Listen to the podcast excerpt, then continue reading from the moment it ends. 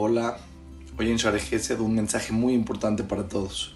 Estamos a unos días de Kippur y todos tenemos que llegar a con algo en la mano, decirle a Hashem, este año quiero ser diferente.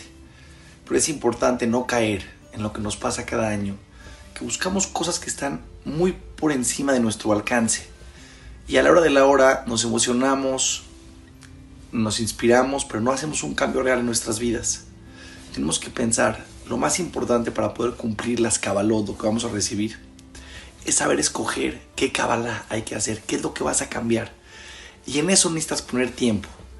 Porque todos los seres humanos tenemos muchas cosas que cambiar que están muy cerca de nosotros. No hay que buscar lo más difícil, hay que buscar lo más fácil, lo más cerca. ¿Y a qué me refiero? Hay veces tienes ciertos comportamientos con tu esposa, con tus hijos, con tus socios, en tus negocios, en tu relación con Hashem, que son cosas que de verdad te harían tener una mejor calidad de vida emocional y que no están tan lejos de ti.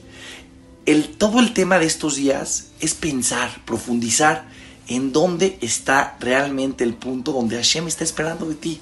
No está esperando en, en hacer algo que te haga sentir grandioso, Jabubi. Aquí el objetivo de estos días no es sentirte grandioso, es hacer un cambio real en tu vida. De a poquito, pero real. Algo que tenga que ver contigo. Todas estas cabalot que hacemos, de decir las verajot con cabana, son muy importantes, de decir bricatamazón sentado, o todo lo que la gente toma, que cada cosa que la persona hace tiene un pago en el cielo que no tiene fin. Pero por favor, les pido este año un favor muy grande. Piensen en algo que tiene que ver con ustedes, con sus vidas, con su día a día. Si tienen muchas dudas, pregúntenle a sus parejas. En un minuto les van a decir en dónde tienen que cambiar.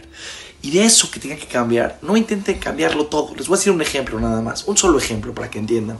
Una persona el año pasado me dijo, jaja, ¿sabe qué recibí sobre mí? ¿Qué? No hablar la sonará de mis suegros con mi esposa. Ah, jaja, siempre me pasa, me peleo con mi esposa. Lo primero que se me antoja es hablar mal de mis suegros. Ah, va, va. ¿Qué pasó después? Dije, ¿sabes qué?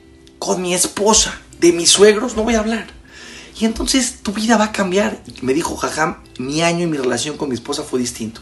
Cuando se me antojaba hablar de mis suegros, me acordaba, no, no, no, me recibí sobre mí en Kipur. No es que no hablar de mis suegros, no es que no hablar razón, hará realista. No hablar de mis suegros con mi esposa porque me pasa mucho y sí lo puedo evitar. Jabubito de mi vida, piensa en algo real en tu vida.